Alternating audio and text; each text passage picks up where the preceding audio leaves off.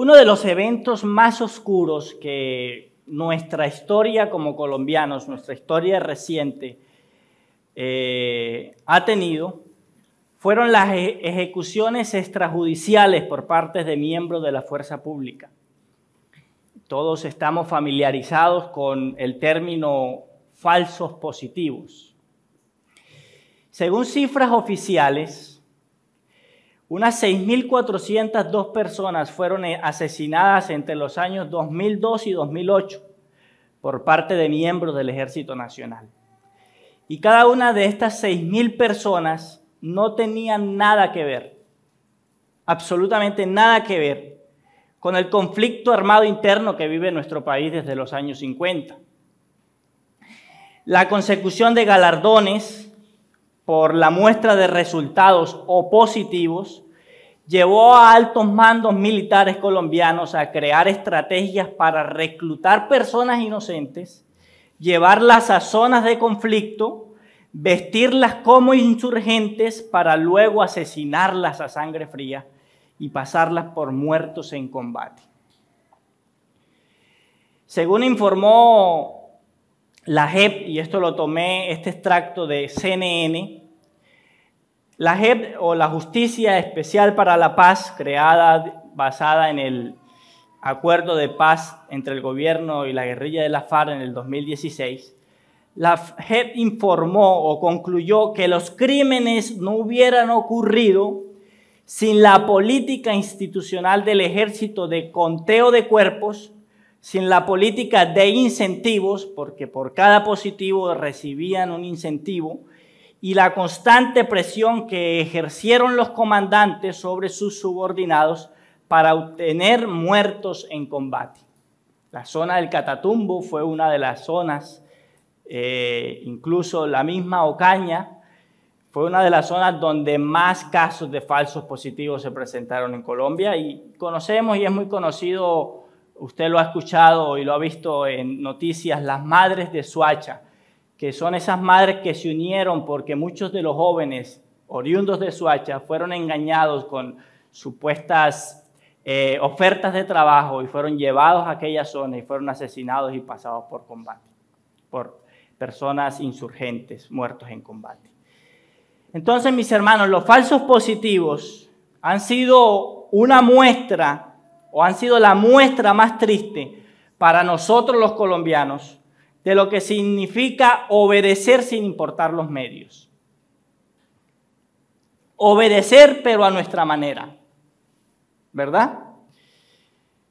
Estos hombres obedecieron, mostraron resultados, pero su obediencia no era una obediencia real, era una obediencia disfrazada. En esta mañana vamos entonces a recorrer las líneas de esta historia, el relato donde el protagonista es el rey Saúl, el primer rey de Israel, el pueblo de Dios. Y entonces miraremos cómo Dios, o el perfecto Dios y justo, siguió gobernando por encima del corazón de Saúl y del corazón de cualquiera de los que gobernaron en Israel. Y como el rey que obedeció a Dios, pero a su manera. Y esta entonces es la historia del rey desobediente. Y a manera de contexto, mi hermano, primera y segundo de Samuel son libros transición o de transición transición en el modelo de gobierno que tenía el pueblo de Israel. Recordemos que Samuel fue el último de los jueces y que este libro lo que hace es la transición a una monarquía. Entonces, el relato o este relato de Primera de Samuel capítulo 15 se constituye en el tercer fracaso de Saúl. El tercer fracaso de Saúl. En el capítulo 13, por ejemplo, Saúl va a pelear contra los filisteos. Los soldados del pueblo de Israel se aterrorizaron y se escondieron. Lo vemos allá en el 13, versos 6 al 7. Samuel le dijo a Saúl que esperara a su llegada. Y Saúl esperó siete días, pero yo creo que Saúl esperó como los siete días hasta las 5 de la mañana. Porque al ver que Saúl no llegaba, que, el pueblo, que los, los soldados, sus soldados estaban atemorizados porque ya venían los filisteos cerca. Entonces él lo que hace es que ofrece holocausto a Dios, algo que a él como rey no le correspondía. En el preciso momento cuando Saúl termina de presentar el holocausto, llega Samuel. Y lógicamente, eh, esta fue la primera desobediencia de Samuel y fue algo que a Dios no le agradó. Luego entonces Saúl hace un juramento de que todo el que coma, él estaba en el campo de batalla.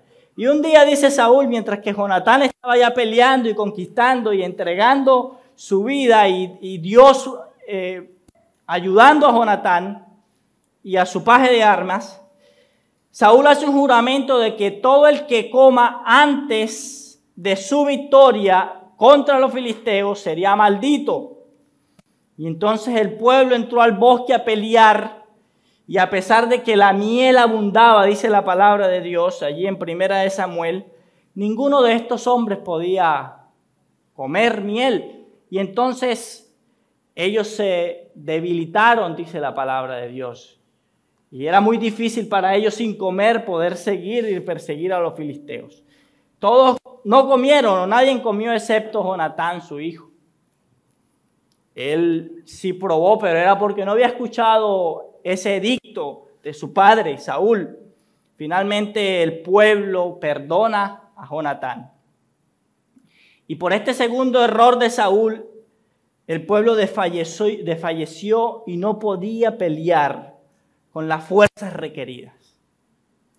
Es entonces, hermanos, donde llegamos al capítulo 15, aquí donde acabamos de leer la última parte. Y en esta mañana vamos a mirar entre los versículos 15 al versículo 23 donde se presenta entonces el tercer fracaso de Saúl como rey de Israel. Entonces, lo primero que vamos a ver es la misión que Dios le da al rey Saúl. ¿Cuál fue la misión que Dios le dio al rey Saúl? Lo vemos allí en los versículos 1 al 3. Y esta historia inicia con un, un recordatorio de Dios para Saúl. Dios le recuerda a Saúl a través de Samuel, el juez, y le dice, el Señor me envió a que te ungiera por rey sobre su pueblo, sobre Israel. ¿Quién lo ungió? Samuel. ¿Enviado por quién? Por el Señor.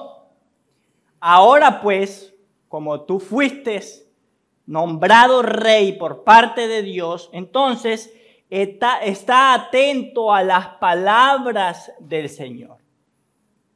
¿Quién escogió a Saúl como rey? Fue Dios mismo quien lo escogió. Por ello debía obedecer a sus instrucciones, es lo, lo más natural. Como lo dije hace un momento, Dios no dejó de gobernar sobre su pueblo. Lo estaba haciendo a través de los reyes en esta parte de la historia. Dios siempre ha gobernado sobre su pueblo, mi amado hermano. Siempre, sin importar el sistema de gobierno.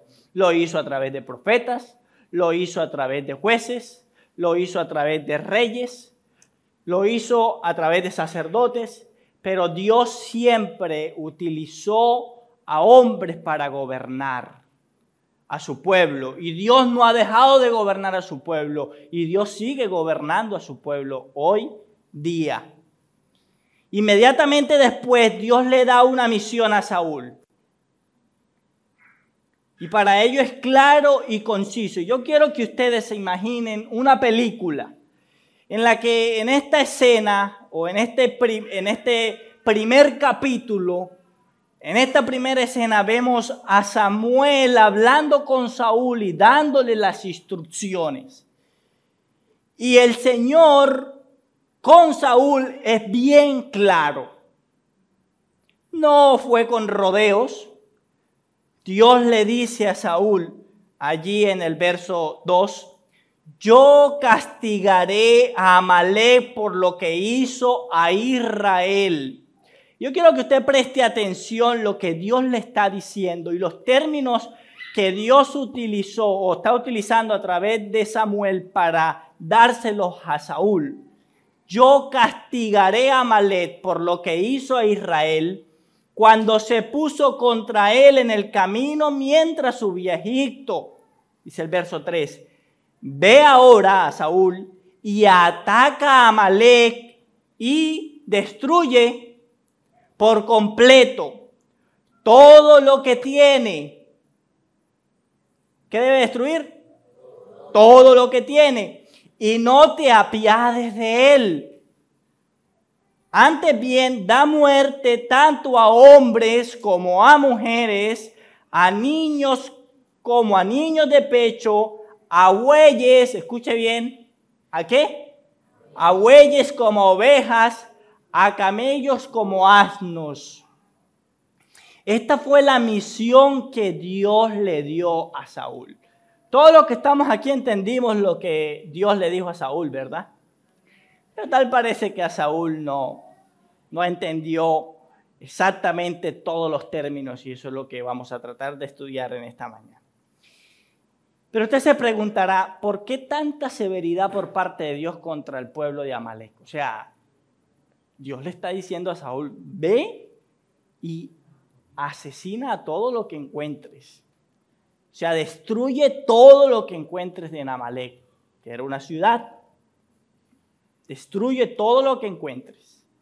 Bueno, en este pasaje se está cumpliendo un castigo dado por Dios mismo contra este pueblo aproximadamente 500 años atrás. Si Dios te ha prometido algo a través de las escrituras, mi hermano, lo que Dios promete, Él lo cumple. Lo que Él dice, Él lo cumple. Y Dios se demoró para cumplir este castigo 500 años. Yo quiero que vayamos un momento a Éxodo capítulo 17 para que podamos tener contexto de lo que estaba sucediendo o de la razón por la cual Dios le da este mensaje a Saúl y le encomienda esta misión. Éxodo capítulo 17, verso 8. ¿Cómo se titula allí? ¿Cómo lo titula Reina Valera? Guerra contra Amalek. Y dice, vino, entonces vino Amalek y peleó contra Israel, donde en Refidim. Y Moisés dijo a Josué, escogemos hombres, escógenos hombres y sal a pelear contra Amalek Mañana yo estaré sobre la cumbre de la colina con la vara de Dios en mi mano. Este, esta historia es conocida por todos nosotros, ¿verdad? Josué hizo como Moisés le dijo y peleó contra Amalek. Moisés, Aarón y Ur subieron a la cumbre de la colina. Y sucedía que mientras Moisés tenía en alto su mano, ¿qué pasaba? Israel prevalecía. Y cuando dejaba, de dejaba caer la mano, prevalecía Amalek. Pero las manos de Moisés se, se le cansaban. Entonces tomaron una piedra y la pusieron debajo de Moisés y se sentó en ella. Y Aarón y Ur sostenían las manos uno de un lado y otro del otro. Así estuvieron sus manos firmes hasta que se puso el sol. Josué deshizo a Amalek y a, su pueblo, y a su pueblo a filo de espada. Entonces dijo el Señor a Moisés, y aquí es donde Dios eh, da este edicto contra el pueblo de Amalek. Escribe esto en un libro para que sirva de memorial y haz saber a Josué que yo borraré por completo la memoria de Amalek de debajo del cielo. Y edificó Moisés un altar y le puso por nombre el Señor es mi estandarte. Y Jehová el Señor lo ha jurado. El Señor hará guerra contra Amalek de generación en generación. Entonces, lo que estamos viendo en 1 Samuel capítulo 15 inició allí en Éxodo capítulo 17.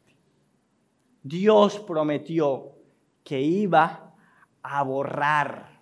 ¿Y qué es borrar, hermano?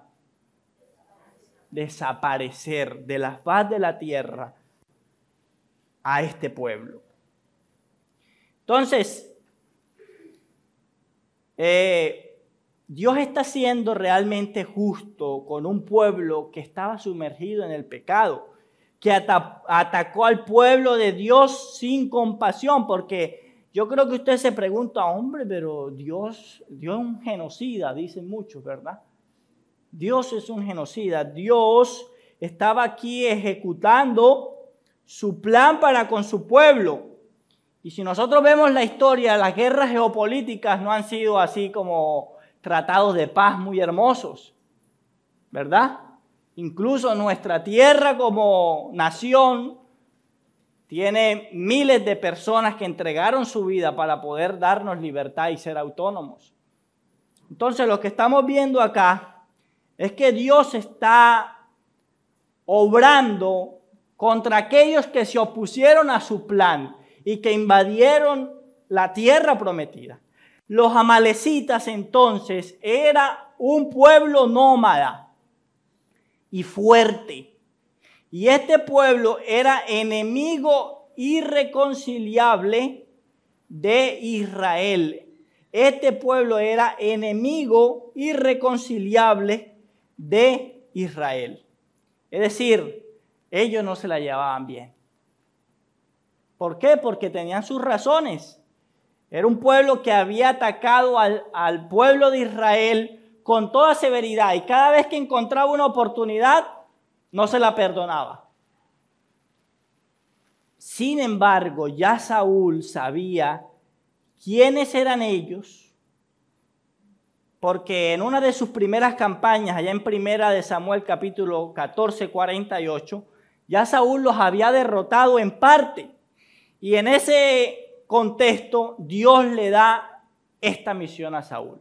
Es decir, no era algo desconocido para Saúl, ni siquiera era algo desconocido para cualquier israelita o judío. ¿Por qué?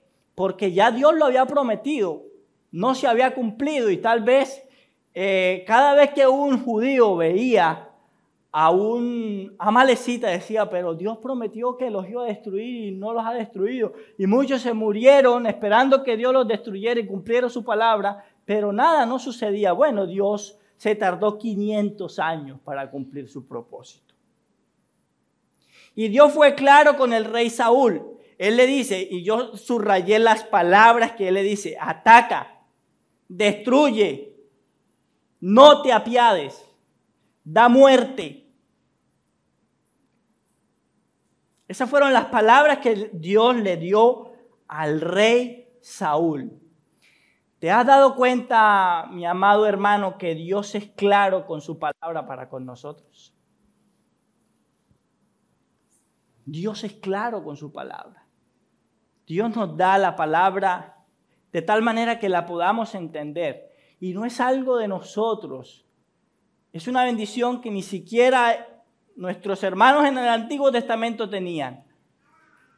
Porque veían allá un poco borroso muchas cosas que conducían a Cristo y ellos estaban esperando el cumplimiento de la profecía de que el Señor vendría, de que Dios levantaría un Mesías, de que la promesa, la promesa que Dios le a Abraham se cumpliría algún día.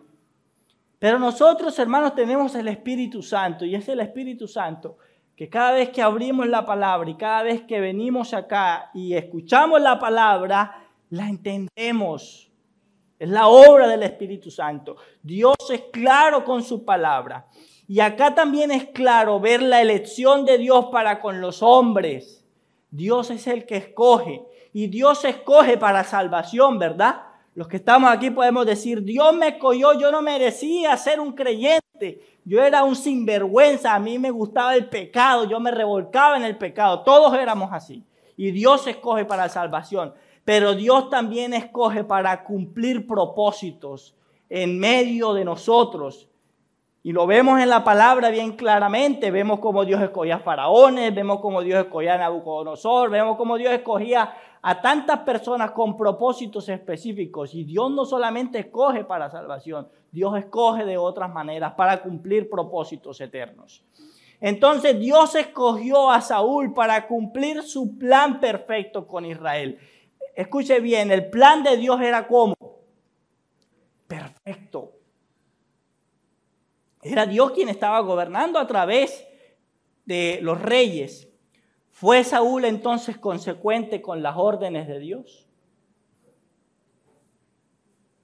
Entonces en estos momentos se está difuminando la imagen de Samuel con Saúl y empieza, aparece una nueva imagen y es la obediencia disfrazada del rey Saúl. Lo primero que vemos entonces en esta nueva escena es a un rey Saúl proactivo. De inmediato la imagen de la conversación de Samuel con Saúl se opaca y aparece el rey convocando al pueblo. Usted que ha visto películas en Semana Santa o ha, ha visto películas de las guerras antiguas, imagínense ustedes a, Saúl convocando al pueblo, diciendo, vengan, y todas las armas sonando y la gente movilizándose, los caballos eh, organizándose. Saúl emitió un decreto para que los hombres se movilizaran a Telaín, lugar donde se organizarían todas las tropas para ir a la batalla contra los amalecitas. Y además de los soldados en ejercicio, los que estaban activos, Saúl mandó a llamar a todos aquellos que tenemos la, eh, la libreta militar de segunda clase y que nos dice por detrás que cuando ocurra algo que toque defender nuestra nación, debemos salir corriendo a presentarnos al, al batallón más cercano. Saúl mandó a llamar a todos esos muchachos, a todos esos Adrianes, a que se fueran a la guerra, porque había que cumplir el plan de Dios. Era tiempo de guerra y por lo tanto era necesario su servicio para la patria. Entonces, todos se fueron a aquel lugar y dice la palabra de Dios allí en el verso 4. Entonces Saúl convocó al pueblo y los contó en Telaín, ¿cuántos eran? 200 mil soldados de a pie y 10 mil hombres de Judá, de la tribu de Judá. Entonces Saúl con los 210 mil soldados se fue a la tierra, a la ciudad de Amalek, e hizo una emboscada contra ellos. Hizo una emboscada contra ellos rodeando la ciudad de tal manera que cuando los amalecitas intentaran salir, ninguno de ellos podría escapar. Y fue básicamente lo que hizo Josué cuando rodeó a Jericó, ¿verdad? Rodeaban la ciudad para que si alguno salía, ahí estaban esperándolos. Hasta esta escena todo va bien, ¿verdad? O sea, Saúl había ejecutado una estrategia fascinante había organizado al pueblo y tenía prácticamente bajo su poder a los amalecitas. Los amalecitas no se podían mover, estaban rodeados. Sin embargo, la historia da un giro tal vez inesperado para muchos, porque decimos, va bien Saúl hasta aquí. O para otros lo esperaban que eso sucediera por lo que ya hemos visto, lo que ya se ha visto en el pasado acerca de Saúl y su desobediencia y de sus decisiones tan raras y extravagantes. El rey comete dos errores graves aquí. En el versículo 6, Saúl encuentra en la, emboscada a los kenitas. ¿Quiénes eran ellos? También se les conocía como los ceneos. Trabajaban el metal, el hierro y el cobre. Uno de los pueblos que habitaban la tierra prometida a Abraham eran nómadas también y se habían mezclado con los madianitas y con los amalecitas. El suegro de Moisés, Jetro, era un ceneo. Este pueblo no estaba inmerso entre las ofensas contra Dios. Entonces ya nosotros al ver este dato, por ejemplo, entendemos de que había una conexión, ¿verdad? entre el pueblo de Israel, era el suegro de Moisés y entonces era un pueblo amable, había sido un pueblo amable con, con el pueblo de Dios. Entonces ellos no estaban metidos entre lo que Dios había prometido de castigar a muchos pueblos. Estos no aparecían por allí. Y basado en esa buena amistad que había, Saúl cree, Saúl cree que debe perdonarles la vida y dejarlos ir. Y él les dice, entonces, ustedes, yo vengo contra los amalecitas, pero ustedes como han servido y mostraron misericordia, dice el verso 6, a todos los israelitas cuando subían de Egipto, entonces los kenitas, imagínense ustedes que, estemos, que estén rodeados y que los vayan a matar y le digan, corra, que le vamos a perdonar la vida, vea hasta con la uña encarnada, cojo como sea, corre, ¿verdad? Y estos hombres, este pueblo salió a correr. Lo siguiente que hace el rey Saúl es mucho más impensable. Él acabó con todos los amalecitas. O sea, él entró al pueblo, destruyó todos los amalecitas, destruyó todo lo que encontró, todos los amalecitas de a pie, los que tenían negocios, los que vivían en la calle, los deportistas, todos murieron allí.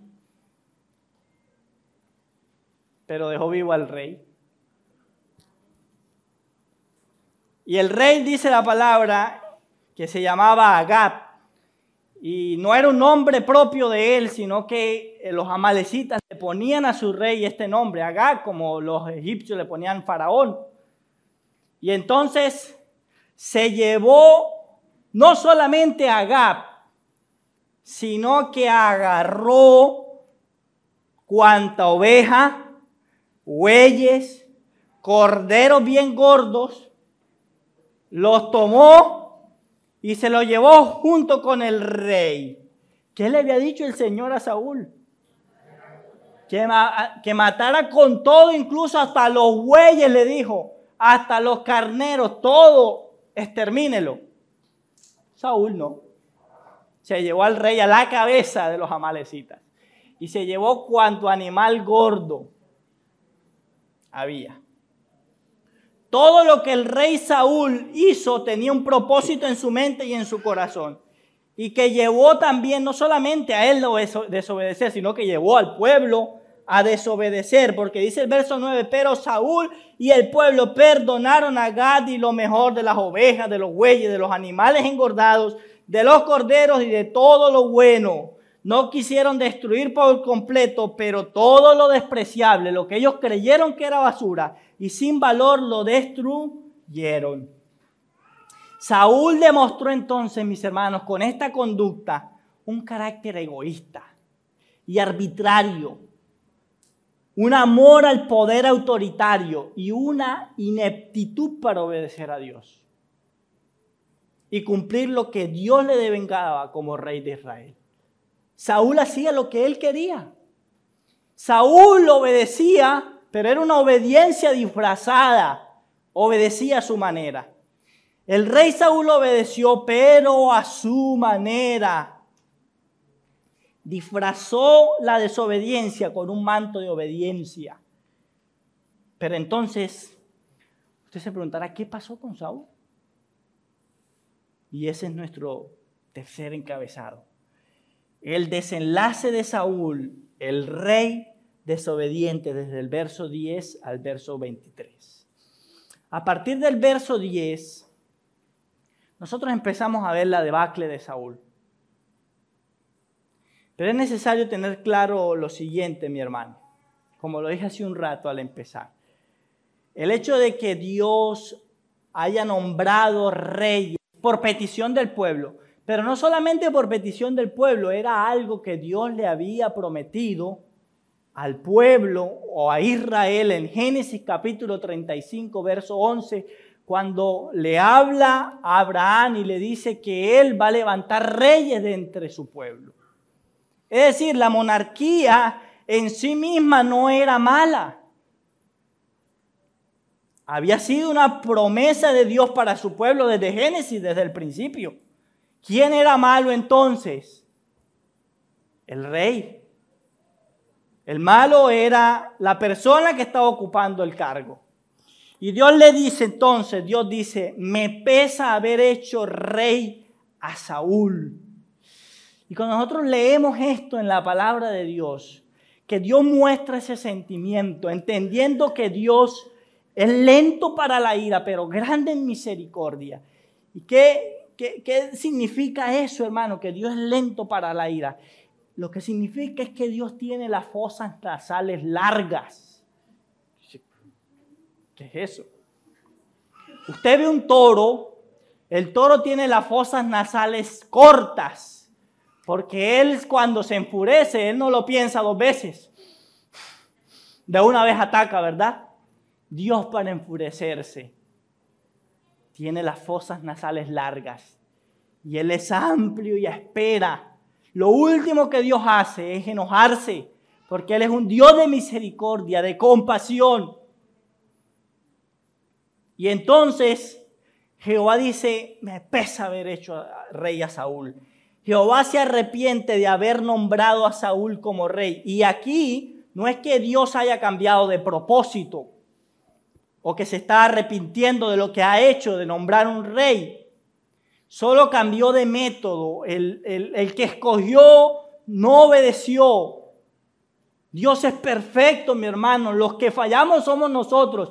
Todo lo que tenga que ver con santidad y obediencia pertenece a Dios. Todo lo que tenga que ver con pecado y desobediencia nos corresponde a nosotros. Dios no cambia. Dios utiliza nuestros errores y maldad para su gloria. Dios es el mismo. Y Saúl había dejado de seguir a Dios, por eso ya él lo había desechado.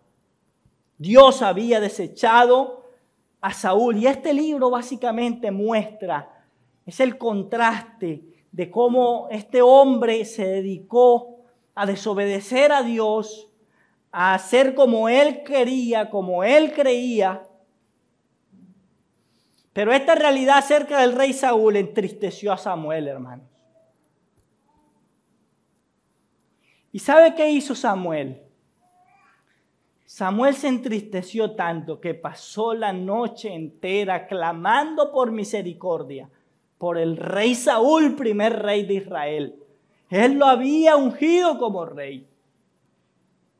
El rechazo de los pecadores es tristeza para los creyentes, mi hermano. Se compadece nuestro corazón cuando vemos el pecado en aquellas personas que nos rodean.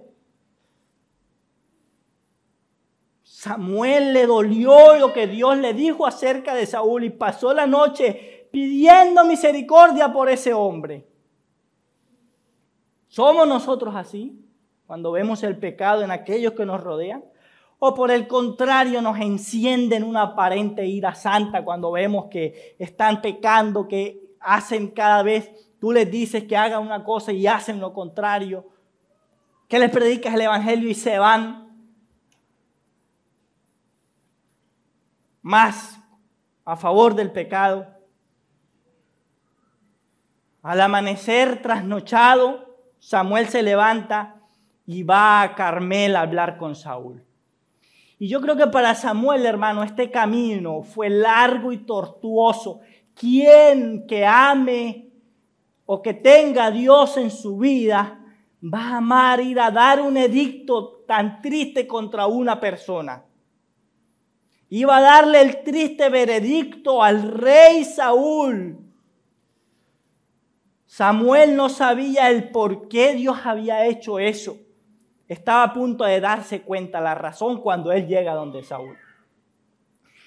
Y cuando Saúl ve venir, hermanos, a Samuel a lo lejos, se levanta, tal vez contento porque Saúl decía, yo obedecía al Señor. Y tal vez se paró al lado del trofeo que había construido allí en Carmel, porque no solamente él dice, él estaba convencido que había obedecido, sino que construyó un monumento y al parecer era una mano Así que declaraba victoria y era muy común en la antigüedad que los reyes que habían tenido victoria en alguna hazaña construían un monumento con una mano hacia arriba, mostrando la victoria de ellos. Y entonces Saúl se para ahí al lado de ese monumento y está esperando a Samuel que llegue para decirle, he obedecido a Dios. Para demostrar con vanagloria su poder, su energía y toda su perfecta obediencia. Y apenas lo tuvo cerca, Saúl expresó, Bendito sea el Señor, he cumplido el mandamiento del Señor. Y esa alegría no era la que traía Samuel. Samuel ni siquiera prestó atención a las palabras del rey, ni tampoco al monumento ese que había creado a su nombre. Los oídos de Samuel estaban a punto de reventar. ¿Qué es este sonido tan escandaloso en un campamento militar? ¿Qué hacen estos animales acá, Saúl? Y dice la palabra de Dios. En el verso 14, ¿qué es este balido de ovejas en mis oídos y el mugido de bueyes que oigo? Usted se imagina la cantidad de animales que había en ese campamento.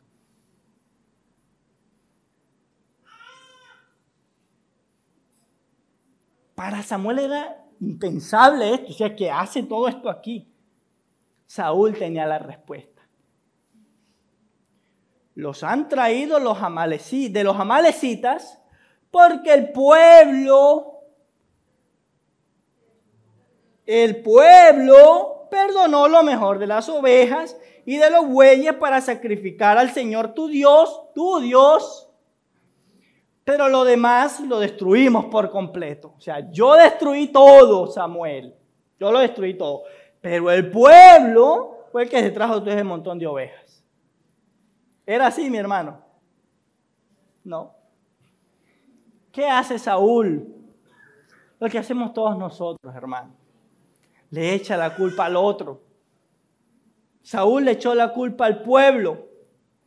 Y es que el pecado cega nuestro entendimiento. El pecado, hermanos, el orgullo en nuestro corazón es el que no nos deja reconocer que pecamos, que fallamos. Siempre tratamos de justificar nuestros errores y nuestros pecados señalando al otro. Y es que eso sucedió desde el principio. ¿Qué dijo Adán? La mujer que tú me diste. la mujer. Y eso es parte de nosotros. ¿Qué hace Saúl?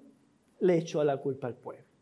Somos tan parecidos, hermanos, al rey Saúl, porque nosotros podríamos decir, no, pero ese rey qué, qué malo era. Qué malo era, ¿verdad? Como dicen las películas mexicanos, mexicanas. Qué malo eres, Saúl. Pero somos tan parecidos a Saúl, hermano. Cuando creemos que estamos super obedeciendo a Dios, ¿qué hacemos? Creamos mini altares en nuestro corazón acerca de nosotros mismos. Y así somos, hermanos. Y es tan increíble que tal vez cuando más buscamos a Dios, cuando más nos entregamos a Él, es cuando estamos tan al límite que podemos caernos, porque podemos caer en una idolatría contra nosotros mismos. Soy tan perfecto. O sea, ¿qué será de esta iglesia sin mí? Dios, yo no soy tan pecador como este hermano que está aquí a mi lado. Pero además, hermanos, somos tan incapaces de aceptar nuestras faltas y tan capaces de señalar al otro, ¿verdad? Y el Señor mismo lo dijo. O sea, miren, o sea, te dedicas a mirar la paja que hay en tu hermano, pero tú no te ves en el espejo. Tienes una viga en tu ojo.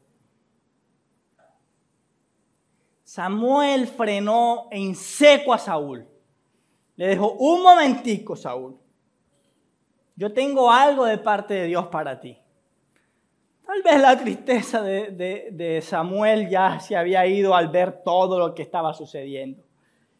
En el verso 17 dijo, y Samuel dijo, no es verdad que aunque eras pequeño a tus propios ojos, fuiste nombrado jefe de las tribus de Israel, y el Señor te ungió como rey de Israel, y que el Señor te envió en una misión y te dijo, ve y destruye por completo a los pecadores, los amalecitas, y lucha contra ellos hasta que sean exterminados. ¿Por qué pues no obedeciste la voz del Señor, sino que te lanzaste sobre el botín e hiciste lo malo ante los ojos del Señor? Uno creería, hermano, que después de estas palabras, de esta confrontación de parte de Dios a través de Samuel contra Saúl, Saúl iba a inclinar su cabeza y iba a estar arrepentido y mostrar arrepentimiento por lo que había hecho, pero no. Activó su segunda defensa.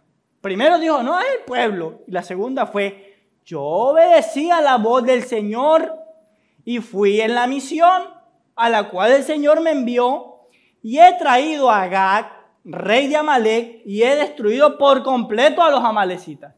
Como si Agag no fuera amalecita. Pero el pueblo, otra vez, tomó el botín, del botín ovejas y bueyes, lo mejor de las cosas dedicadas al anatema, para ofrecer sacrificio al Señor tu Dios en Gilgal. ¿Qué pretendía Saúl y el pueblo? Con estos animales?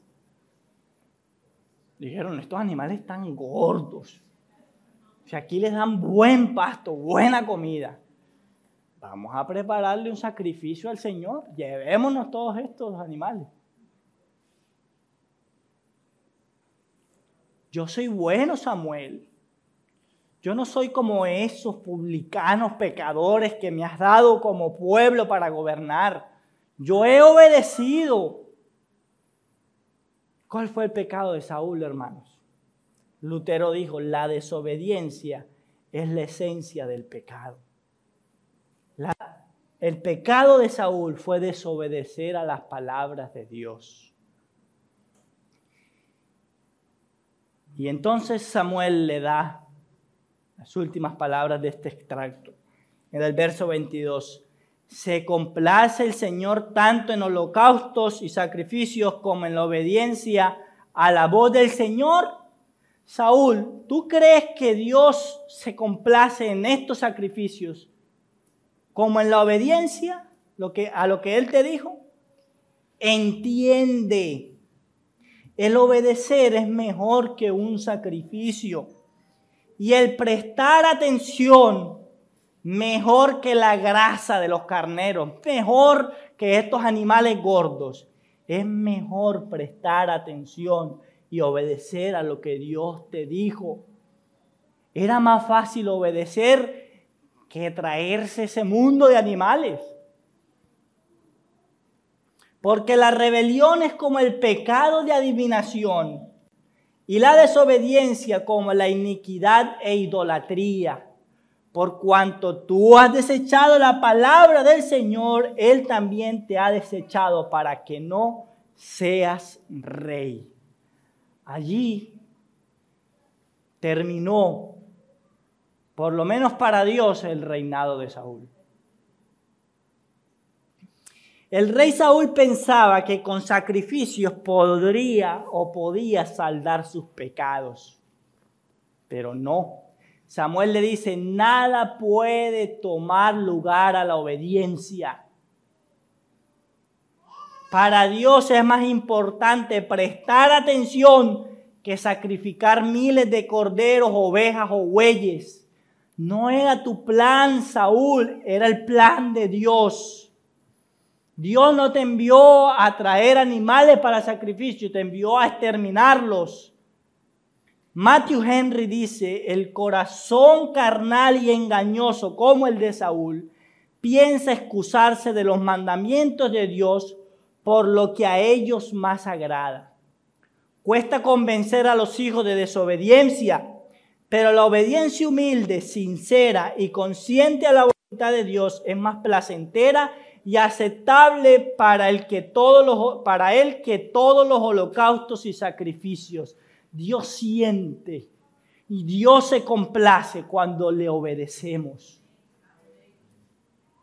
Más que todos los sacrificios que podamos hacer.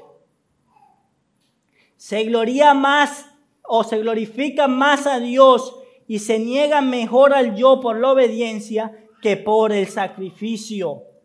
Mucho más fácil es llevar un buey o un cordero para ser quemado sobre el altar que llevar cautivo cada pensamiento altanero a la obediencia, dice Mateo Henry.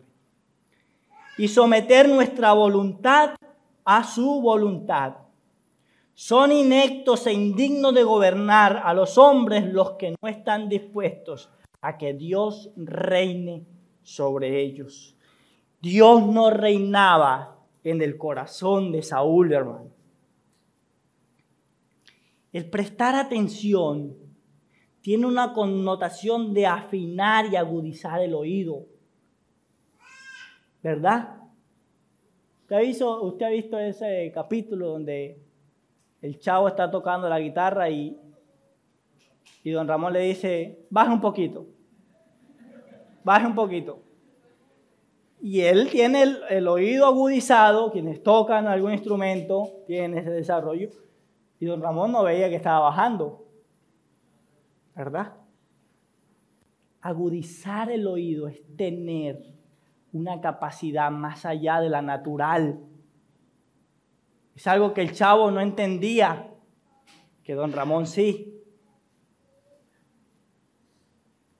Entonces, Agudizar el oído nos permite poder aprender y responder a lo que Dios nos dice. Si no hay estas dos acciones, hermanos, el de afinar y agudizar el oído para después tener una, una reacción a esto, que es atender y responder, si no existe, el resultado de nuestra vida será la rebeldía y la obstinación o la terquedad. Y entonces vamos a ir en contra de Dios. Ir en contra de Dios, hermanos, es el peor negocio que puede haber. La desobediencia del rey Saúl produjo que Dios lo desechara y de inmediato eligiera un sucesor, ¿verdad?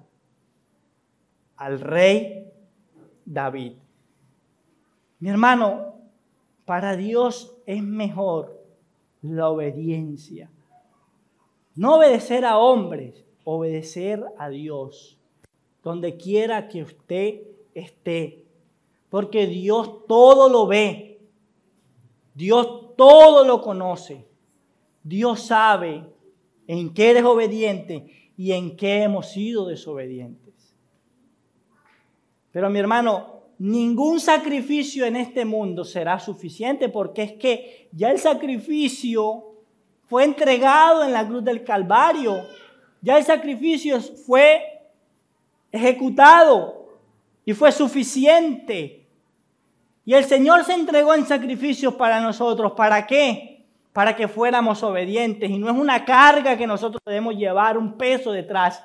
Porque Efesios capítulo 2, verso 10 nos dice que Él, Él entonces preparó de antemano todas esas obras para que anduviésemos en ellas. Es Cristo, mi hermano. Y el sucesor de Saúl fue David. David fue el contraste, lo opuesto a Saúl. Un hombre que la Biblia declara como el hombre con el corazón de Dios. No quiere decir que no tuvo pecado, porque Saúl pecó. Perdón, David pecó. Eso me gusta, están atentos.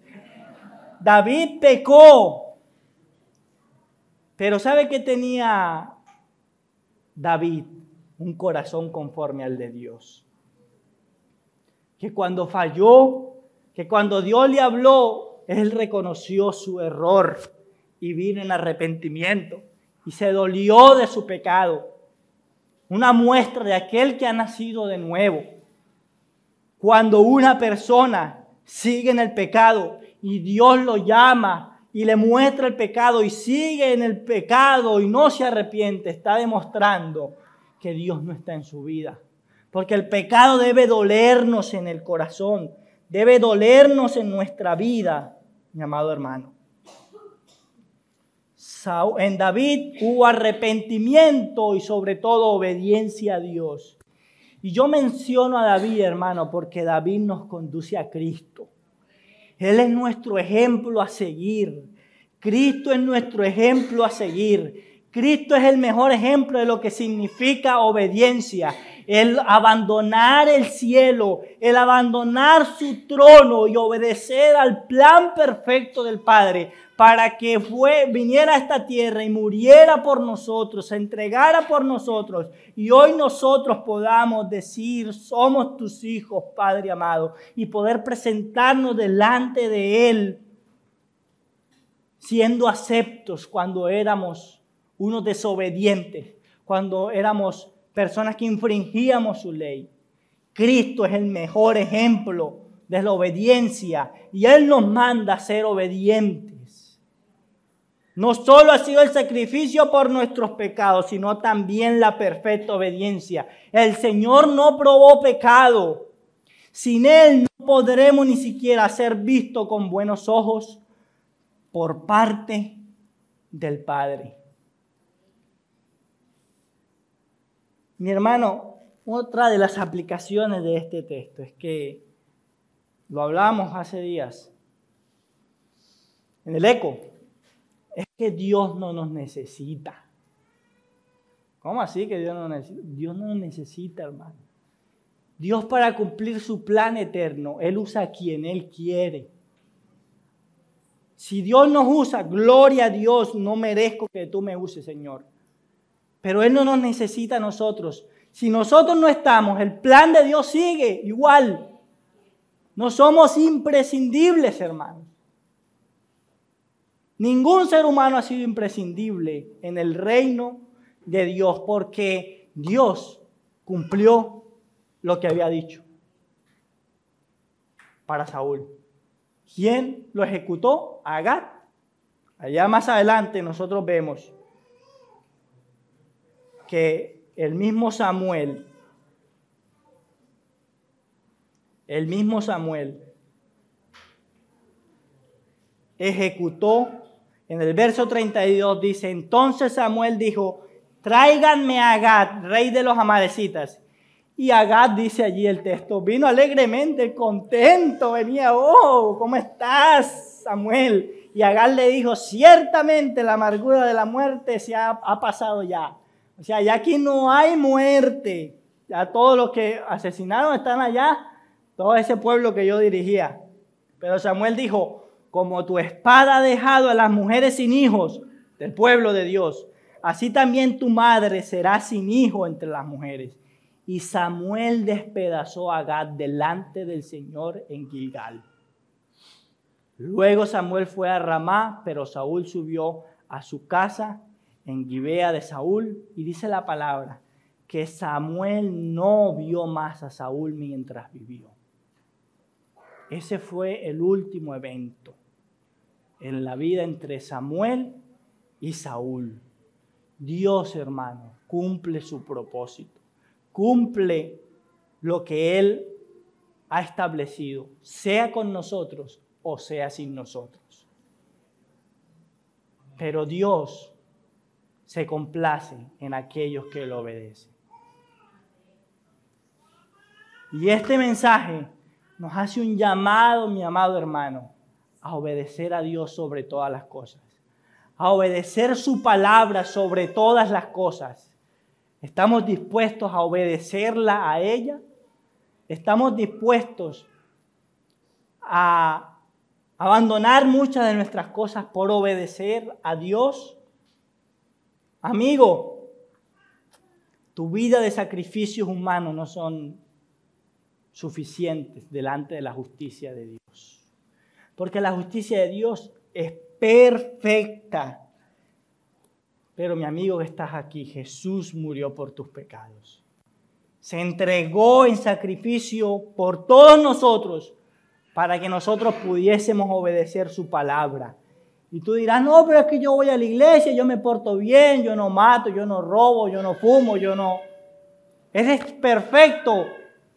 Tú crees que eres perfecto, pero hemos visto en esta mañana que cuando creemos que somos perfectos ya no lo somos. Es cuando más hemos infringido la ley de Dios. Mi amigo, ven a Cristo hoy mismo. Él tiene misericordia en abundancia para ti. Y Él quiere que puedas hacer parte de su pueblo y vivir en obediencia, porque sin Él nada podemos hacer, ni siquiera obedecer. Vamos a orar y vamos a darle gracias al Señor. Padre Santo que estás en los cielos. Te damos muchas gracias, Dios. Gracias por tu palabra, porque vemos a este rey Saúl, el rey desobediente, pero nos vemos a nosotros allí también, Señor. Hombres que nos complacemos en desobedecer muchas veces a Dios, en hacer lo que nosotros queremos, en ser egoístas, en ser orgullosos, en querer hacer las cosas a nuestra manera y no como tú nos dices, Señor, que debemos hacerlas. Que oramos y te decimos, Señor, haz tu voluntad y cuando tú estás haciendo tu voluntad, cambiamos los planes y tratamos de hacer nuestra voluntad, Señor. Yo te pido sobre todo que nos perdones en esta mañana que pueda, Señor, conducir a mis hermanos, conducir mi vida y conducir a todos los que tal vez no te conocen en esta mañana hacia tu cruz. El mejor ejemplo de obediencia, el mejor ejemplo de entrega y de servicio. Gracias Señor por tu palabra. Gracias Señor porque sabemos Dios que tú sigues obrando y perfeccionando nuestras vidas conforme al Señor Jesucristo. En el nombre de nuestro Dios, amén y amén.